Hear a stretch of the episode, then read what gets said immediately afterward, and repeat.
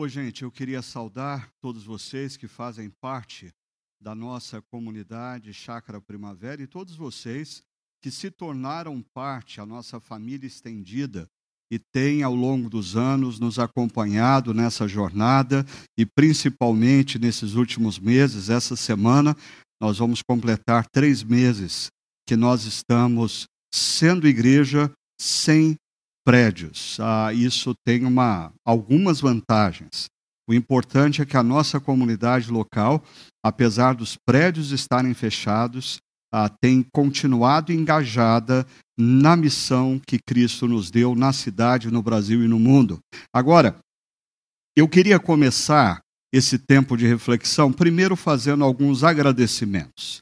Ah, o primeiro agradecimento diz respeito amigos e amigas que mandaram e-mails, mensagens, ah, se preocupando com a nossa situação lá em casa, para aqueles que não sabem. A Sônia também, há cerca de 10 dias atrás, ah, testou positivo para a Covid-19. Ah, ela atua como fisioterapeuta numa unidade de terapia intensiva do Hospital Municipal de Paulínia, justamente a UTI respiratória, ou seja, desde o início ela tem estado no fronte da batalha e a gente sabia que mais cedo ou mais tarde isso viria a acontecer, mas graças a Deus ela não teve sintoma algum e melhor do que isso, quando fez os exames, ah, ela já tinha anticorpos, ah, não estava mais transmitindo. Eu agradeci pessoalmente, grandemente a Deus por isso. Ah, eu fiz o teste em seguida e testou negativo. Mas alguns amigos e amigas ah, ah, entraram em contato e mandaram mensagens também, um pouco preocupados comigo.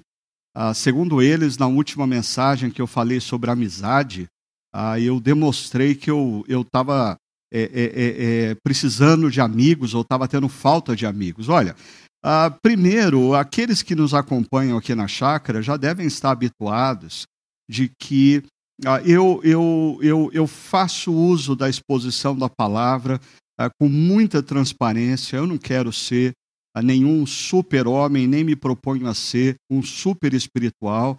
Ah, eu tenho as minhas limitações, eu tenho as minhas fragilidades, Aí aqueles que convivem comigo sabem que é muito fácil perceber as minhas limitações e as minhas fragilidades, elas são afloradas. Ah, e, de fato, é, na posição de líder, nesse, a, a liderança por si só, muitas vezes nos leva a uma posição de isolamento. Né?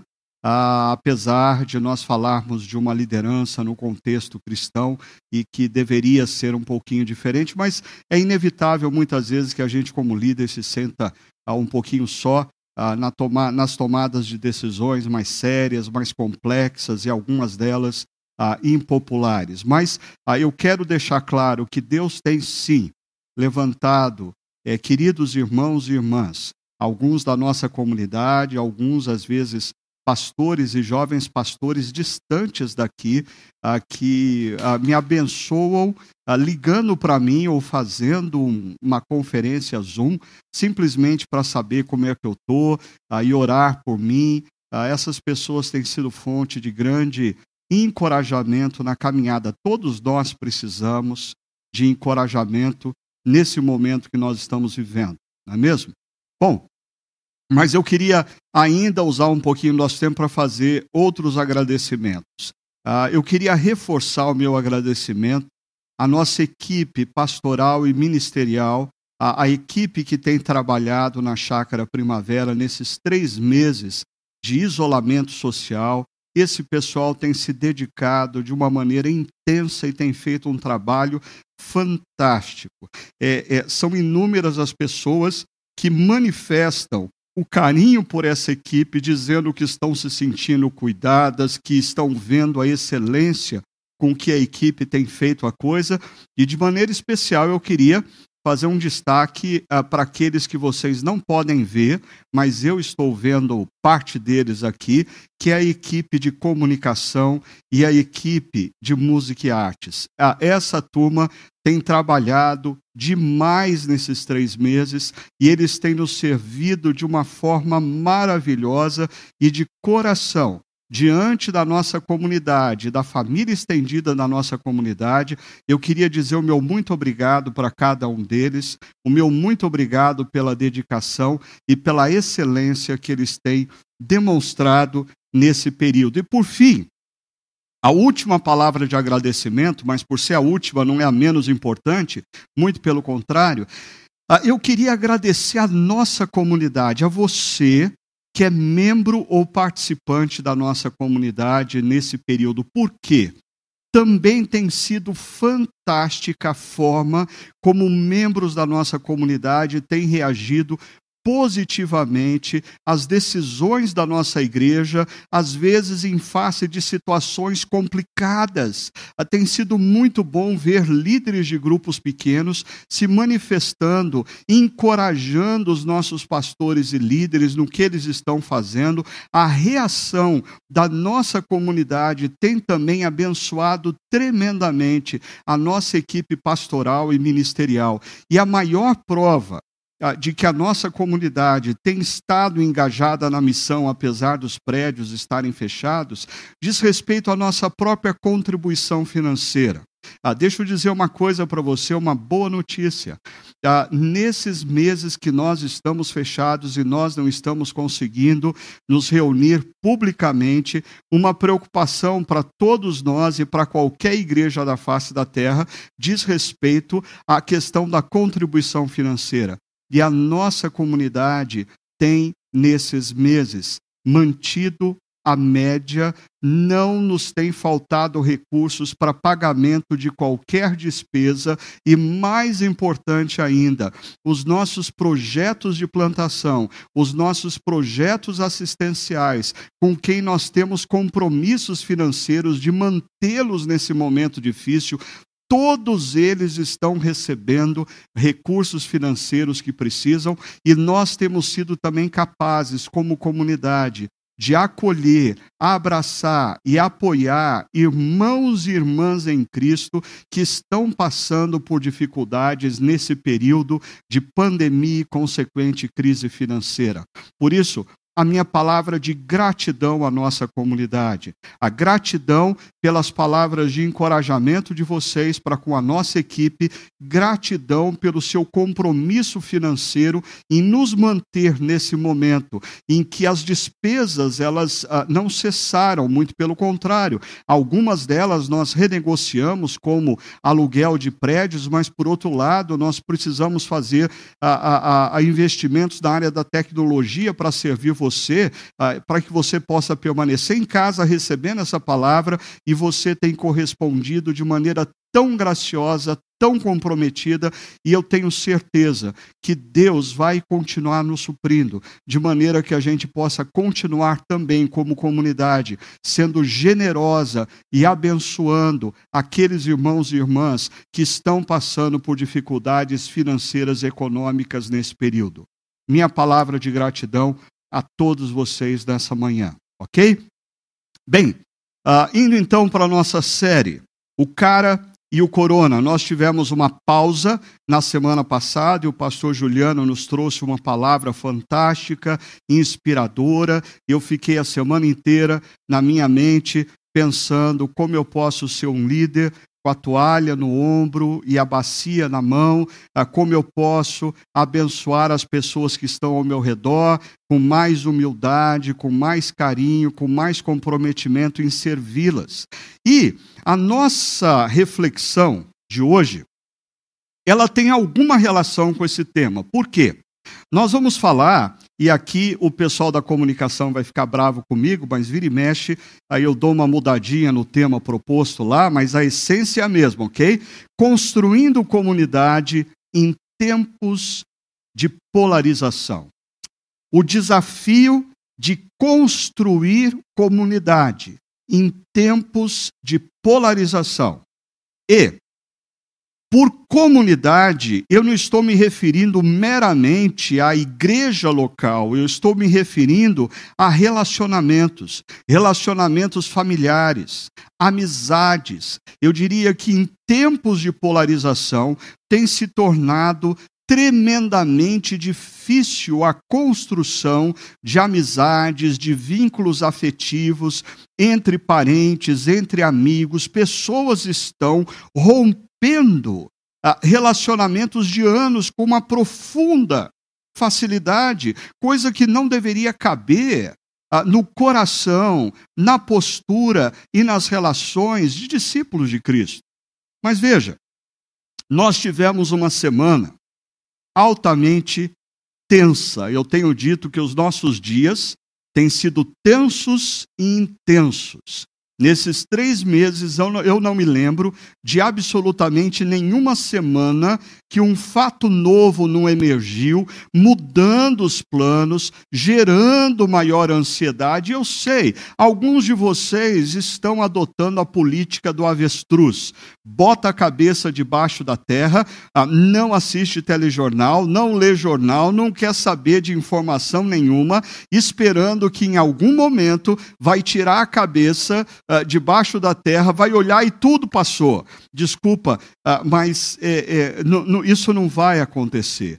Como discípulos de Cristo, nós somos desafiados a estarmos com os nossos olhos no que está acontecendo na história, procurando identificar as perguntas, os anseios, as tristezas, as tensões e olhar para a palavra de Deus e buscar respostas na palavra de Deus. E é isso que nós vamos tentar fazer hoje num tema tão difícil, num tema tão polarizado num mundo com tantas radicalizações. Agora, a nossa semana começou tensa já no domingo passado, diante das imagens do que aconteceu na Avenida Paulista, dividida entre dois grupos opositores, e por favor, contenha a sua tendência à polarização eu não estou falando pró ou contra nenhum deles, ok? Eu só estou mostrando o que aconteceu. E ao longo da semana,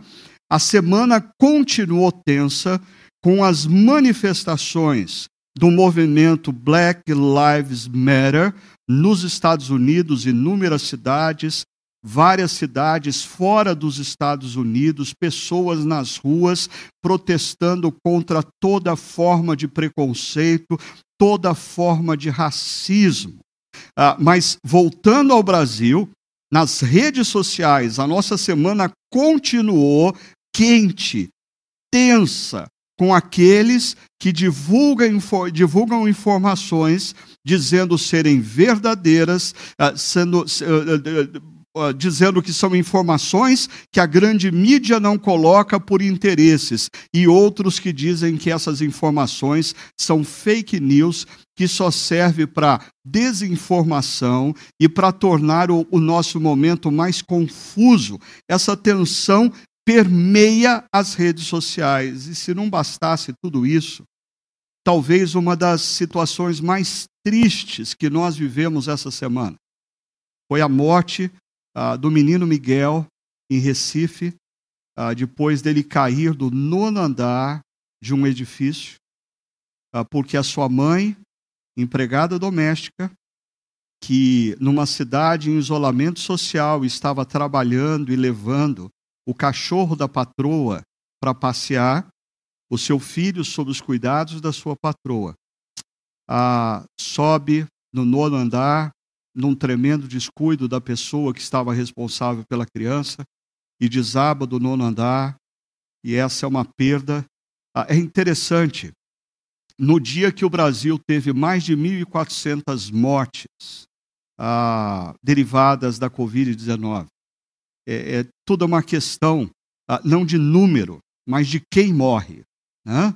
É, Para a família do jovem, do menino Miguel, a, a vida dele vale muito. E foi trágico ver essa situação que envolve, uh, que, que envolve um contexto de tanta injustiça e desigualdade social. Mas ainda, na última quinta-feira, dia 5 de junho, aqui no Brasil, nós batemos um novo recorde de mortes uh, por Covid-19 nos tornamos o terceiro país no mundo, só perdemos hoje para os Estados Unidos, a ir para o Reino Unido, bem possivelmente até para o início da próxima semana.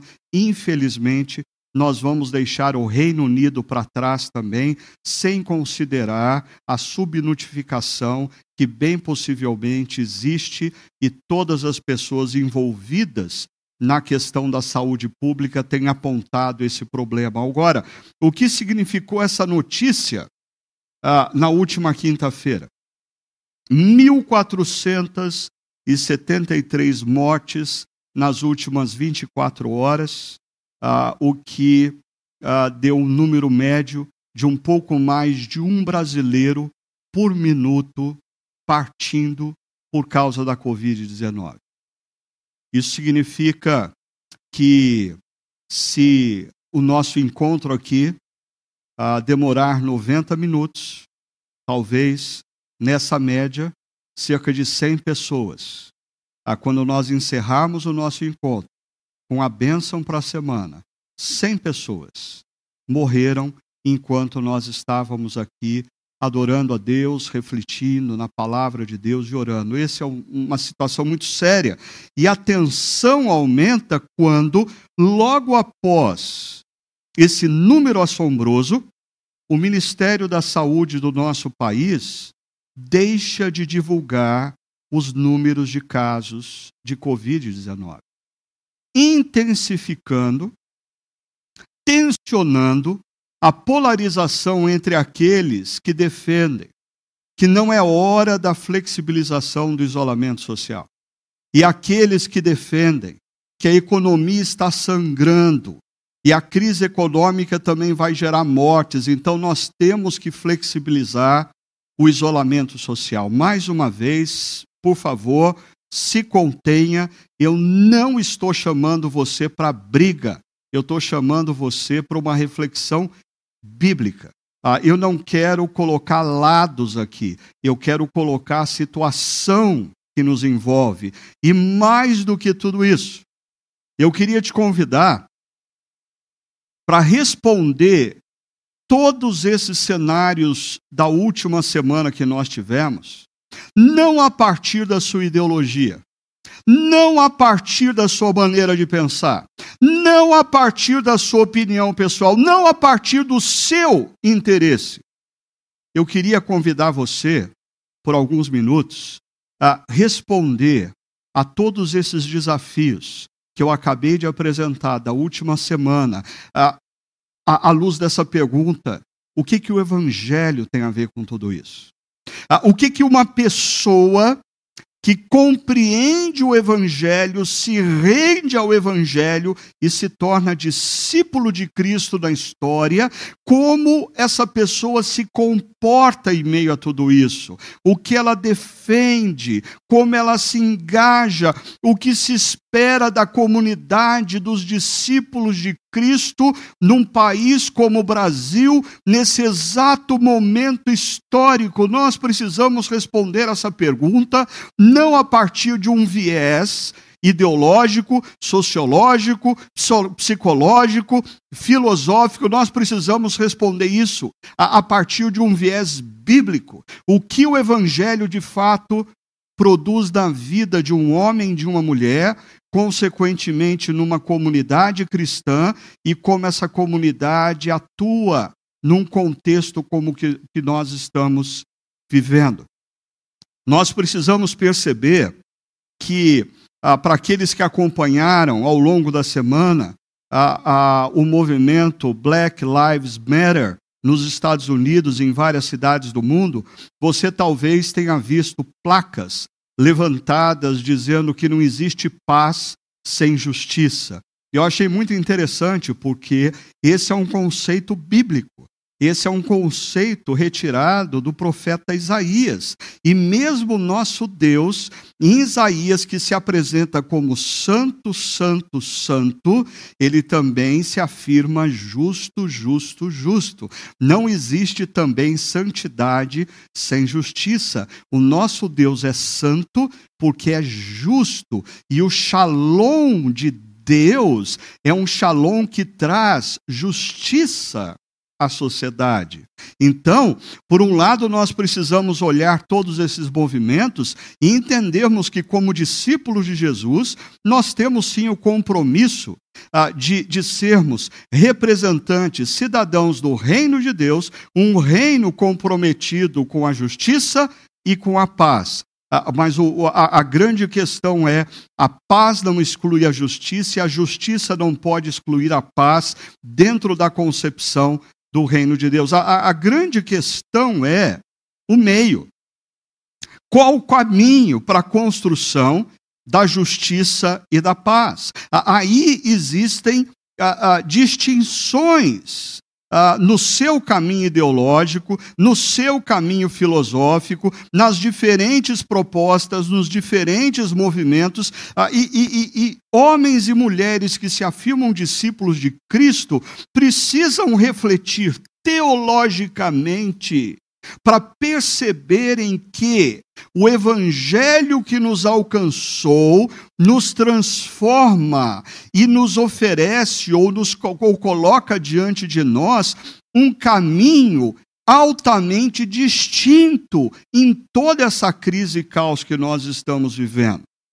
E mais ainda, a gente precisa estar atento a uma coisa que tem passado desapercebida, mas o meu mestre e mentor, Mike Gorin, lá no início da crise gerada pela Covid-19, ele fez uma afirmação numa conversa que nós estávamos tendo, que foi: a Covid-19 está desnudando os ídolos da nossa cultura.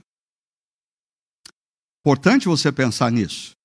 Nós estamos vivendo um momento em que os ídolos de uma cultura, de uma cultura ocidental, de uma cultura capitalista, de uma cultura humanista. Os ídolos dessas, dessa cultura estão, estão ah, sendo desnudados e sendo colocados em xeque. Ah, normalmente, uma pessoa tomada por uma ideologia, ah, ela deixou de ver Jesus como Senhor e passou a ver como Senhor a sua defesa ideológica ou seu líder ideológico. No primeiro século, os cristãos afirmavam que Jesus era o Senhor. E se Jesus era o Senhor, César não era o Senhor. Ah, ou seja, os cristãos optaram por seguirem os caminhos de Jesus em meio a uma sociedade tão conturbada quanto a nossa, como a sociedade do primeiro século. Agora, falando dessa sociedade romana, e da própria cultura romana, ah, deixa eu lembrar vocês aqui que a cultura romana ela era grandemente caracterizada ah, por esses quatro elementos. Primeiro, individualismo. O romano, diferentemente do grego, o romano ele era altamente individualista. Ah, os, os mitos, as histórias contadas pelos romanos sempre traziam o grande herói, homem ou mulher, que conseguia solitariamente vencer todas as adversidades. Ainda ah, era, era uma cultura altamente competitiva a, a, todo mundo estava sempre procurando ser melhor do que o outro, consequentemente, uma cultura é, regada por vaidade e intrigas. Quando você lê as histórias que envolvem os imperadores tá, e como eles morreram, você vai perceber claramente isso. Existe uma, uma, uma luta pelo poder constante traição, a vaidade e as intrigas prevalecem, ah, e tudo isso num clima de altamente, ah, um clima altamente competitivo e de muita individualidade. Por que, que eu estou trazendo isso para vocês? Porque nós precisamos lembrar que a comunidade cristã do primeiro século na cidade de Filipos era uma comunidade que estava numa cidade romana. Filipos era uma cidade romana e cada cidadão uh, da cidade de Filipos era considerado um cidadão romano. Consequentemente, é essa cultura que envolve homens e mulheres da comunidade cristã de Filipos. De repente, o evangelho é compreendido eles se rendem ao Evangelho, e a questão é o que, que o Evangelho vai gerar na vida deles. Eu diria, a primeira coisa que o evangelho tem que gerar na vida dessas pessoas é desnudar os seus ídolos, desnudar os ídolos do individualismo, da competitividade, da vaidade, uh, do, anseio do poder. Esses ídolos precisam ser despidos, revelados e eles precisam ser libertos desses ídolos uh, para que tão somente Jesus Jesus seja o Senhor das suas vidas e, consequentemente, gere sentimentos, opções, decisões e atitudes a partir disso. Aí, eu quero que você perceba uma coisa. Quando o apóstolo Paulo escreve a carta aos Filipenses, Paulo está falando de contracultura. Ah, é, esse esse é um aspecto muito importante é, para a gente ter em mente, principalmente, eu queria abrir um parênteses aqui para falar ah, com jovens pastores, com plantadores de igreja. A, a, nossa comunidade, a Chácara Primavera e, consequentemente, o movimento de plantação de igrejas ligado ao CTPI, nós sempre defendemos a importância da igreja ser sensível à cultura, perceber o mundo que ela está a, a, inserida e se contextualizar a fim de levar o evangelho. Agora, existe um, um, um, perigo que nós precisamos tomar cuidado: o perigo de nós nos tornarmos idólatras da cultura. Ah, muitas vezes, ou às vezes, alguns pastores e plantadores eles estão fazendo a leitura da cultura corretamente, mas eles não estão identificando os ídolos da cultura. Logo, ah, eles estão descrevendo a cultura e criando formatos ah, para que ah, para se comunicar com essa cultura, mas desprovidos da sensibilidade, da percepção de que toda cultura produz ídolos e, consequentemente, pessoas são reféns da cultura, o que eles apresentam não confrontam esses ídolos e não transforma vidas. Nós precisamos olhar para a cultura que nós estamos inseridos e perceber que nela existem lampejos, facetas da graça de Deus, através das quais nós, como igreja, podemos surfar, podemos circular. No entanto, toda cultura possui ídolos, e a grande questão é se a maneira como nós estamos nos comunicando com a sociedade contemporânea confronta os seus ídolos. Bom, deixa eu ir para o texto bíblico dessa manhã. Filipenses 2, de 1 a 5. Primeiro, deixa eu mostrar para você a moldura que envolve esse texto, porque antes uh, de entrarmos em Filipenses 2, de 1 a 5, Paulo, em Filipenses 1, 27, diz assim: olha só, não importa o que aconteça, exerçam a sua cidadania de maneira digna do Evangelho de Cristo. Quer eu vá ou veja, quer apenas ouça a seu respeito em minha ausência, fique eu sabendo que vocês permanecem firmes. O ponto central desse texto está aqui, ó exerçam a sua cidadania de maneira digna. Ou seja, eles estão numa cidade romana com uma cultura, com os ídolos provenientes dessa cultura, mas eles deveriam estar inseridos nessa cultura, exercendo uma cidadania gerada pelo Evangelho de Cristo. Mas, logo após Filipenses 2, 1 a 5, nós temos esse relato de Paulo em Filipenses 2,12 diz assim: Assim, meus amados, como sempre vocês obedeceram, não apenas na minha presença, porém muito mais agora na minha ausência, ponham em ação a salvação de vocês com temor e tremor. O centro aqui, ou ponto focal é ah, ponham em ação a salvação de vocês. Perceba, vivam de maneira digna a cidadania do Evangelho e vivam a salvação. Ou seja, a salvação não é um conceito que muda simplesmente a nossa membresia de religião ou de igreja. A salvação é um poder que nos liberta dos ídolos que nos envolve na nossa cultura e nos coloca em ação na história para reivindicar os valores e os princípios do reino de Deus. Agora, Deixa eu mostrar isso de uma outra forma para você.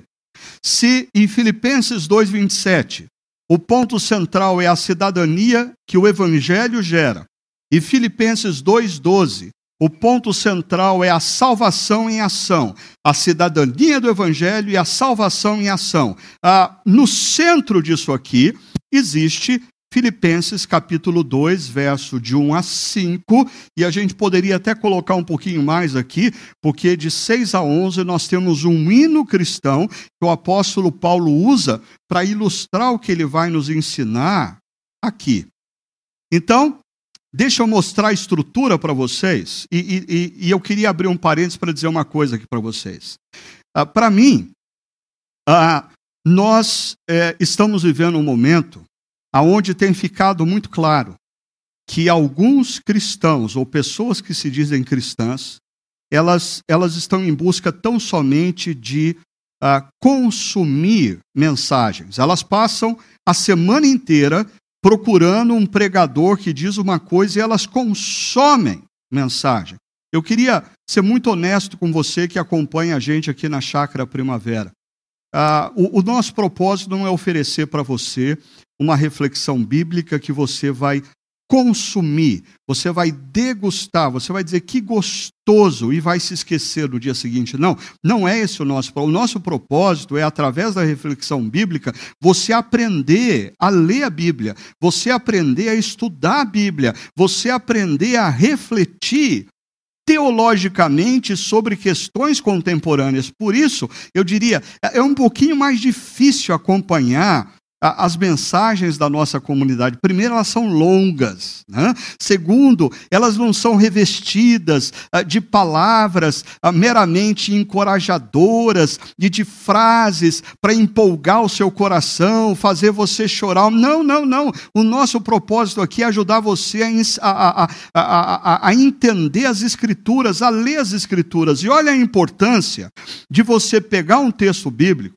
e perceber a estrutura desse texto bíblico. Porque você olha lá o texto corrente, mas eu estou colocando aqui na estrutura poética o texto. Olha só. Se por estarmos em Cristo nós temos alguma motivação, alguma exortação de amor, alguma comunhão no espírito, alguma profunda afeição e compaixão, Paulo diz: completem a minha alegria, tendo o mesmo modo de pensar, o mesmo amor, um só espírito e uma só atitude. É muito interessante a maneira como Paulo organiza as ideias, mas ele começa com uma afirmação. Se nós estamos em Cristo, se nós estamos em Cristo, a nossa maneira de agir com os desafios é diferente. A nossa maneira de lidar com a crise é diferente. A nossa maneira de interagir com aquele que discorda da gente é diferente. A nossa maneira de enxergar as ideologias e, e, e, e se engajar ou não nelas é diferente. Perceba o seguinte: ah, Paulo diz: se nós estamos em Cristo, se por estarmos em Cristo, nós temos. Percebe que o verbo se repete aqui. Quando você está lendo a palavra de Deus, você tem que tomar cuidado com isso. Tá? Nós temos, nós temos algumas coisas aqui, aí Paulo fala: completem a minha alegria.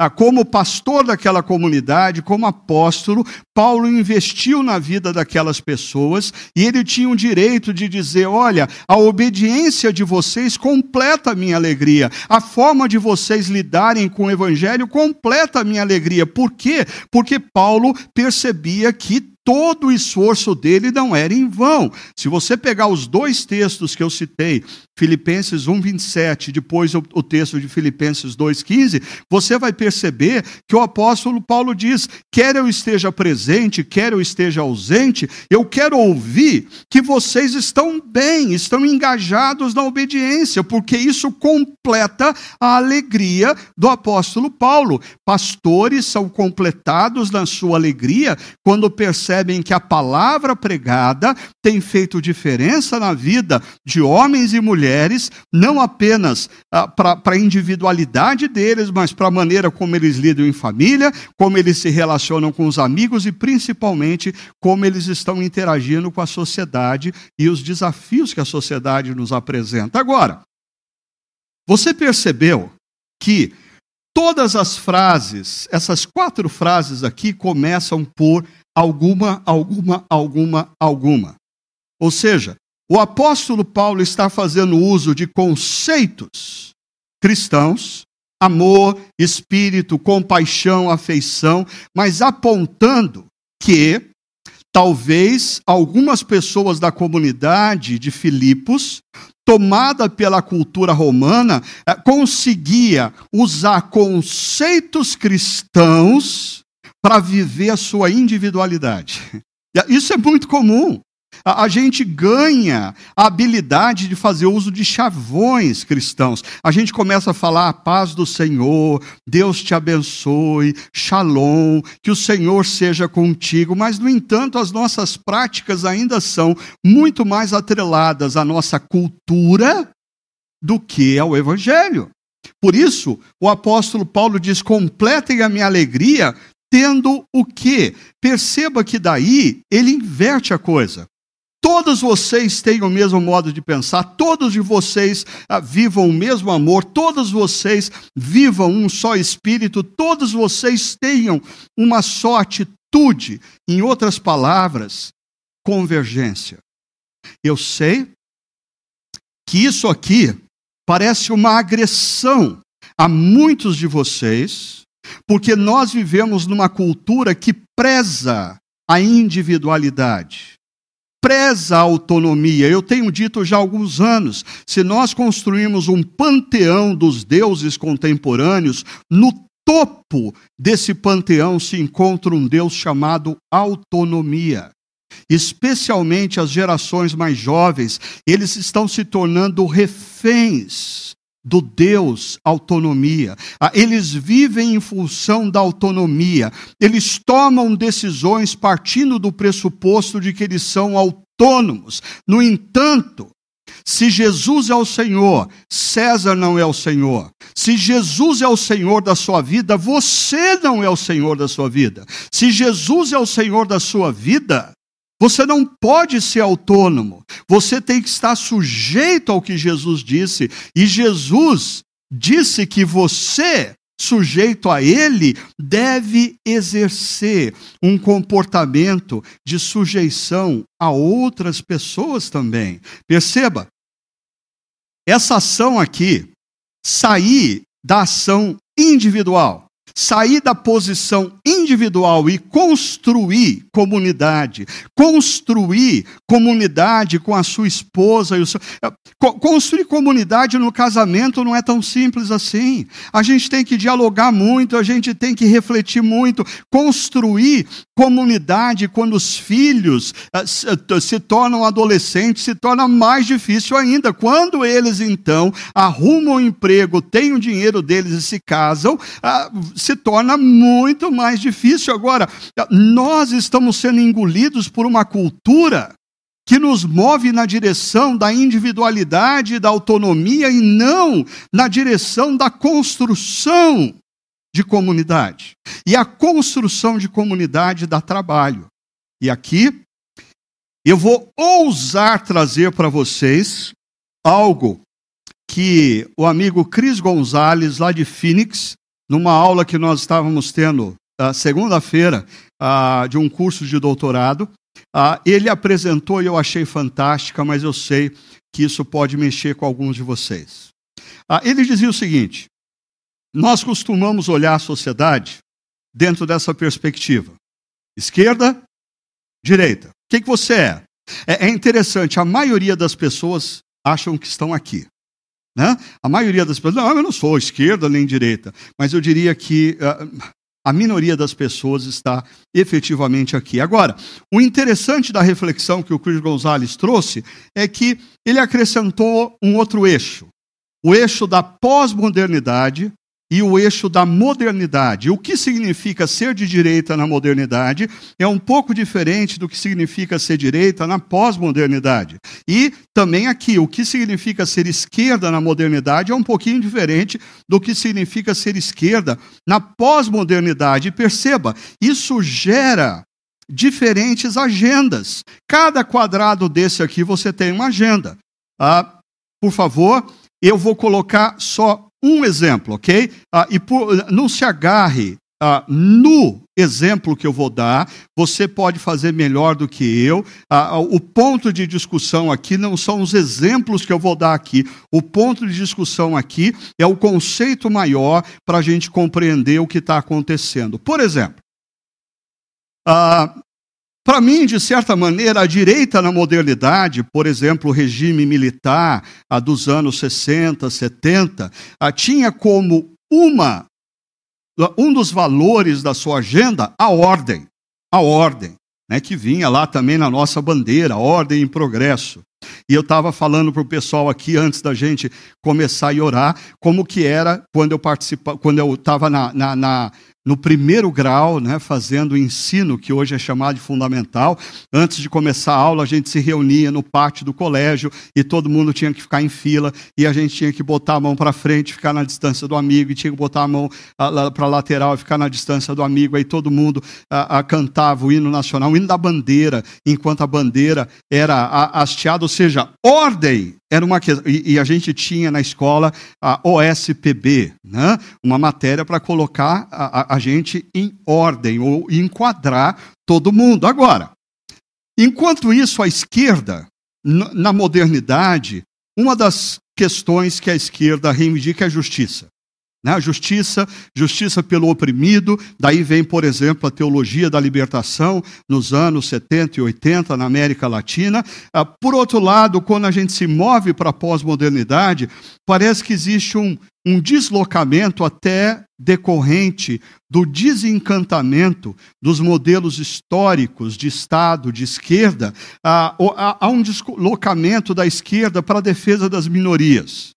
Ah, por exemplo, apesar das mulheres não serem minoria, mas a, a, a, o fato da mulher ocupar uma posição na sociedade muitas vezes é deixada de lado de forma preconceituosa, a defesa da mulher, a defesa dos gays, a defesa dos negros e assim vai. Agora, a, a direita na pós-modernidade talvez devido ao caos que a pós-modernidade gera, se abraçou nessa questão da moral, a família, né? os princípios mais conservadores da vida. Ah, bom, eu não estou dizendo que nenhum deles são coerentes no que eles defendem. É só um exemplo para você perceber o que acontece. Ah, o grande problema e a solução disso aqui que eu estou apresentando para vocês, o grande problema é que as ideologias nos levam para uh, uma posição distante e negativa da, do outro lado, que também é importante. Então, quando você começa a defender a moral, você pode começar a defender tanto a moral, e nas redes sociais você só segue gente que defende a moral, e você vai tirando os seus amigos que não defendem a moral, e você vai excluindo do seu, da sua rede de relacionamentos pessoas que não pensam como você, e você vai retroalimentando uma visão, e você se torna um extremado que não consegue conversar com ninguém do outro lado. Ah, agora, quando você defende as minorias, corre o risco de você, em nome da defesa das minorias, não perceber que a ordem também é importante. Defendendo a justiça, você pode correr o risco, extremado aqui, a não perceber que existem princípios e valores que, que o reino de Deus defende, que são atrelados à moral. Agora, interessante é que todos esses conceitos, eles estão relacionados com o que Jesus pensa. Jesus Jesus disse que ele não veio cancelar a lei, ele veio cumprir a lei. Ah, Jesus, ele achava importante, sim, o cumprimento de princípios e valores estabelecidos na lei. Ah, Jesus, é, é, é, interessante, o ministério dele tem três anos e existe uma lógica na maneira como ele age. E quando a gente olha no o, o Antigo Testamento, o processo de Deus tirar o povo de Israel do Egito ah, é, é revestido de ordem. Deus organiza o povo para atravessar o deserto. A justiça Justiça faz parte da agenda de Deus. Isso está nos profetas, nos salmos, ah, nas palavras de Jesus. Mas Jesus diz que a nossa justiça tem que exceder a dos fariseus e escribas. Ou seja, calma lá para você não se tornar um, um, um falastrão sobre justiça, alguém que fala muito sobre justiça e na sua própria vida pessoal e na sua ética pessoal você não vive a justiça. E ainda, minorias. Jesus sentava com os publicanos e pecadores. Jesus acolheu uma mulher que havia, estava prestes a ser apedrejada por, por, por uma concepção opressora dos homens. Quando você concebe isso, a grande questão é: o que, que acontece se cada pessoa que defende uma dessas posições se sentar à mesa para conversar, tendo Jesus na coordenação dessa conversa. Por favor, eu não estou dizendo que as ideologias que estão nos extremos aqui defendem coisas corretas. Eu estou dizendo que em cada uma dessas defesas existem muitas vezes valores do reino, mas que a polarização está nos levando a não perceber esses valores do reino. E a gente vai se deslocando a tal ponto que nem mesmo o valor que a gente defende, quando se torna ideológico, faz bem à sociedade e às pessoas que nos cercam. Voltando então aqui ao nosso texto, ah, rapidamente eu quero mostrar para vocês uma coisa interessante. Olha só como o apóstolo Paulo elabora essa poesia de uma forma fascinante alguma motivação, tá? o mesmo modo de pensar. O que, que é essa motivação que Paulo está falando? Forma de pensar. Aí ele coloca aqui, ó, a, a palavra amor e amor se repete aqui. Aqui a palavra espírito se repete aqui e aqui. E por fim, a palavra atitude está em paralelo com afeição e compaixão, o que é muito interessante. Porque se você lê esse texto com a compreensão dessa estrutura literária, quando você chega aqui, profunda afeição e compaixão, a, a pergunta é: o que que Paulo quer dizer por a profunda afeição e compaixão? Nós brasileiros vamos associar isso a sentimento. Né? Então a gente costuma. É, eu diria que para nós brasileiros é tão simples falar para a pessoa assim: olha, eu gosto muito de você. Olha, eu te amo. Olha, eu te admiro. Ah, mas é interessante que o conceito bíblico de amor ele está atrelado à atitude. À atitude. Se você, por exemplo, ama a sua esposa, você tem que ter atitudes de cuidado para com ela. Se você ama o seu marido, você tem que ter atitudes de honra a esse marido. Se você ama os seus pais, você deve, com a sua postura, honrá-los. Se você ama os seus filhos, você deve educá-los, mesmo que isso faça com que o amor e o carinho deles para vocês, em algumas situações, ah, sejam adiados devido à necessidade da disciplina. Mas amor, biblicamente, é atitude. Então, o apóstolo Paulo deixa claro aqui, mostrando que afeição e compaixão tem a ver com atitude. Mas uma outra coisa muito importante da gente perceber aqui: essa palavra atitude, que está sendo repetida aqui, ela aparece em Filipenses capítulo 2, 5, dando como exemplo Jesus Cristo, dizendo: seja a atitude de vocês a mesma de Cristo Jesus. Ou seja, quando você lê, e eu não vou ler hoje, mas você pode fazer a lição de casa, lendo os versos de 6 a 11, nós temos ali, bem possivelmente, um hino da cristandade primitiva que fala que Jesus, sendo Deus, se tornou homem, sendo homem, se tornou servo, sendo servo, foi obediente e obediente até a morte na cruz. E porque ele fez isso, Deus o exaltou e colocou o seu nome acima de todo nome. Perceba, nessa nesse hino existe uma sequência aí. Jesus, ele opta pelo ah, auto sacrifício. Ele opta pela humildade. E o alto sacrifício e a humildade leva Jesus no tempo certo ser exaltado por Deus. O que que isso tem a ver com a gente? Vamos lá para a prática. O verso 3 diz assim: Não façam nada, perceba aí o nada, nada façam por ambição egoísta ou por vaidade, mas humildemente considerem os outros superiores a si mesmos. Ambição egoísta. O que, que significa esse termo? Egocentrismo em ação. Ambição egoísta é quando você vive a sua vida, toma as decisões que você quer tomar, ah, faz as opções que você deseja fazer, sem considerar os outros, sem considerar o prejuízo que você pode trazer para os outros. Ah, nós estamos vivendo um momento onde, por exemplo, você sair às ruas sem usar máscara revela uma ambição egoísta. Você só está pensando em você. Ah, não importa para você o outro. Ah, por outro lado, quando você ah, como um empresário, dono de um pequeno negócio, é, ah, diz: não, eu não vou fechar as portas e eu vou contrariar as normas e os meus funcionários vão ter que trabalhar. Você está movido por uma, uma, uma a, ambição egoísta, você só está pensando em você.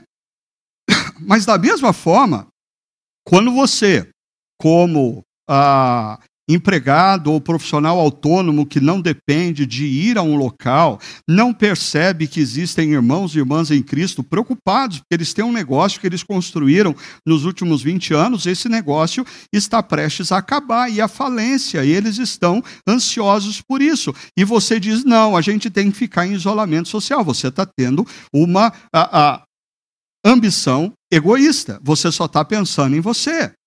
Toda decisão que não leva em conta aqueles que nos cercam. Toda decisão que não leva em conta os compromissos assumidos com a comunidade.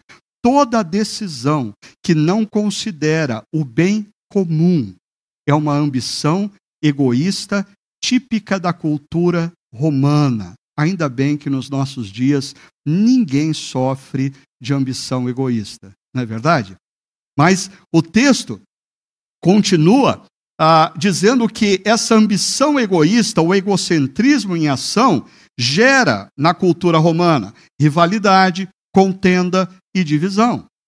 Por outro lado, ah, veja só o que Tiago fala da ambição egoísta quando ele usa o mesmo termo. Olha só que pesado que Tiago é. Ele diz: contudo, se vocês, ele está falando para cristãos, olha só, se vocês abrigam no coração inveja amarga e ambição egoísta, e você pode traduzir isso como inveja amarga, isto é, ambição egoísta, não se gloriem disso, nem neguem a verdade. Se você tem orgulho de ser um ambicioso, egoísta, que só pensa em você e toma decisões a partir do que você quer, sem compromisso com aqueles que estão à sua volta, o Tiago está dizendo: não se glorie disso. Olha só, esse tipo de sabedoria, e a sabedoria está entre aspas, aspas, não vem dos céus, ela é terrena, não é espiritual. Olha a palavra, ela é demoníaca. Ela é demoníaca. A ambição egoísta, o desejo de viver a partir de si mesmo, de tomar só decisões a partir de si mesmo, tomar decisões sem considerar o bem-estar daqueles que estão ao nosso redor, os compromissos assumidos com a nossa comunidade, com a nossa sociedade, é a ambição egoísta que Tiago diz que é demoníaca, pois, ele completa, onde há inveja, e ele repete, ambição egoísta, aí a confusão e toda espécie de males. Pare e pense no que nós estamos vivendo no contexto brasileiro, aonde muitas vezes presidente, governadores, prefeitos tomam decisões pensando nas urnas, pensando nos seus contribuintes financeiros, pensando na sua imagem pessoal. O que, que é isso? Ambição egoísta. Porque pessoas estão morrendo e muitas vezes, para alguns deles, isso é só um detalhe, isso é destino.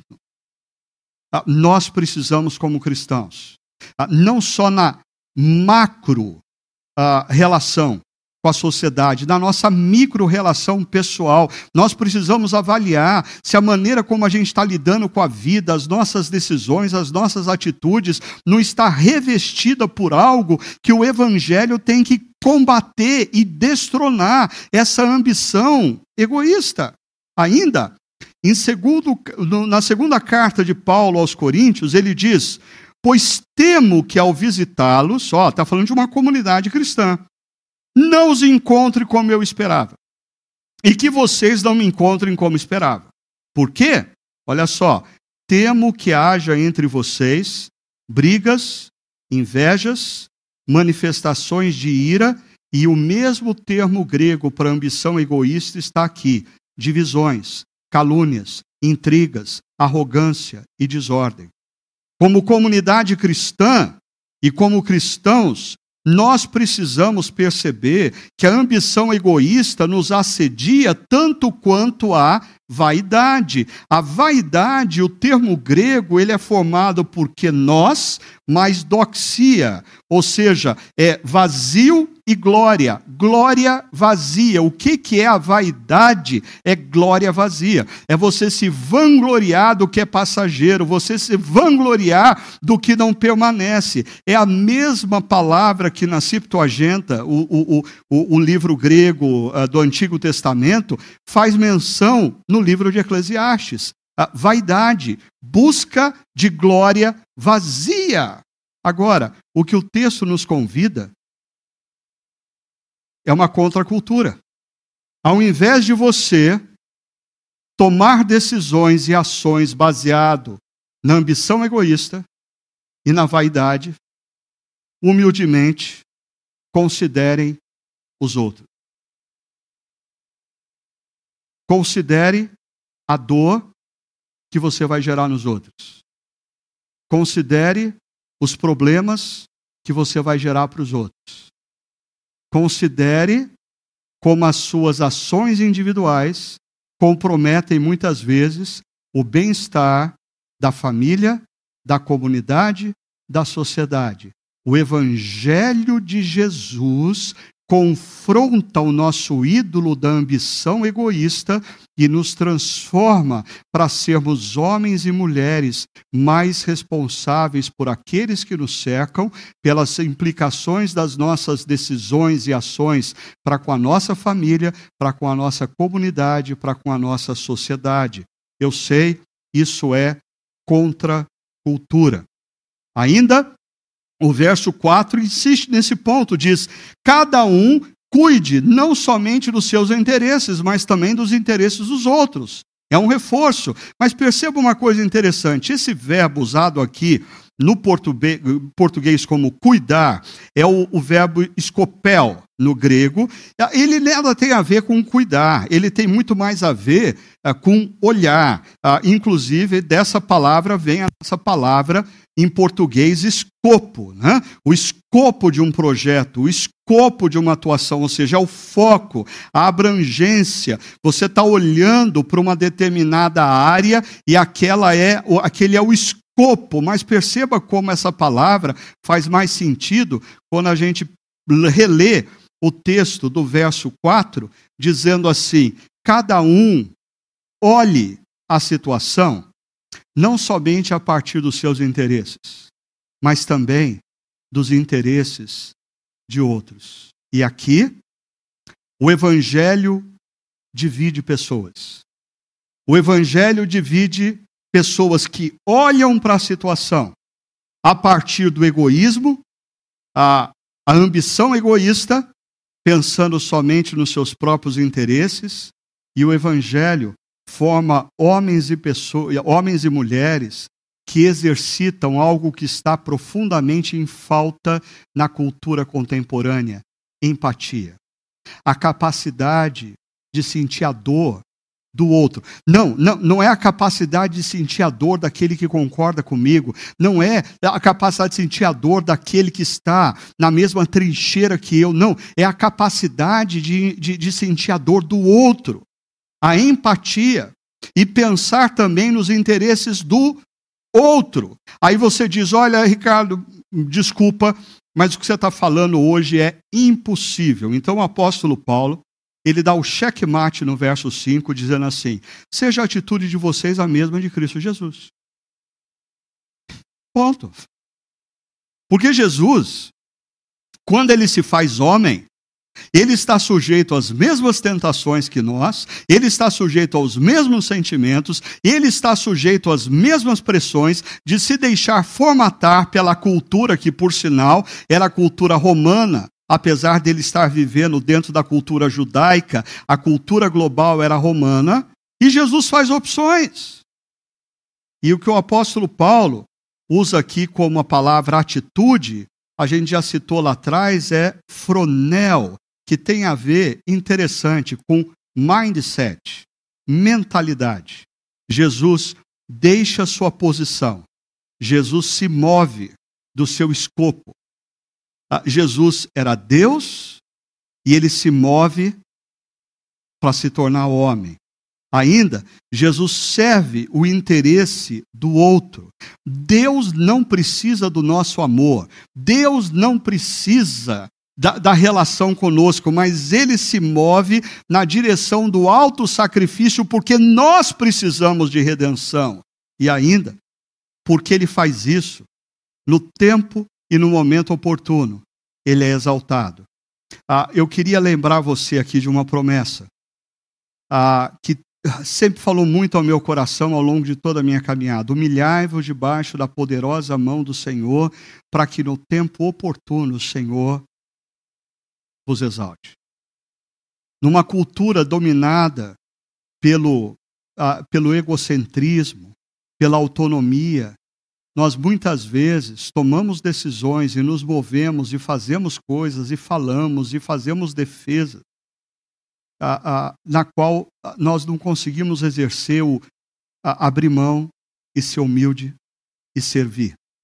Mas a palavra de Deus diz que quando nós exercitamos a humildade para compreender o outro e a gente serve o outro, Ele, Deus, no tempo oportuno, vai nos exaltar. Eu concluo mostrando esse último gráfico para vocês e em seguida eu quero mostrar um vídeo.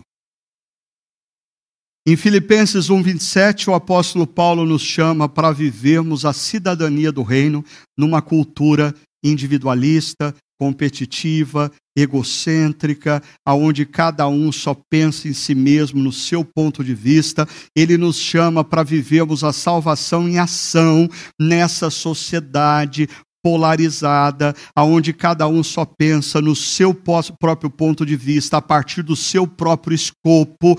E isso significa, o que, significa viver a cidadania do, rei, do, do Evangelho e a salvação em ação? Filipenses 2, de 1 a 5, nos responde dizendo: exercitando a empatia, a humildade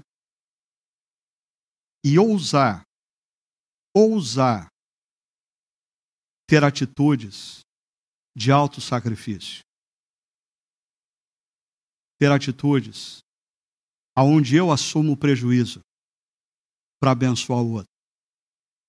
Aonde eu abro a mão do que eu quero para que o outro seja serviço, servido e abençoado. Decisões individuais precisam se tornar, a partir do Evangelho, decisões responsáveis para com aqueles que estão ao nosso redor, para com a nossa família, para com a nossa comunidade, para com a nossa sociedade. Mas perceba, Jesus é o Senhor. E se Jesus é o Senhor, César não é o Senhor. A cultura não é a senhora. Nós precisamos nos sentar à mesa com Jesus e conversarmos com outro que pensa diferente da gente, tendo Jesus à mesa. Isso muda a nossa perspectiva.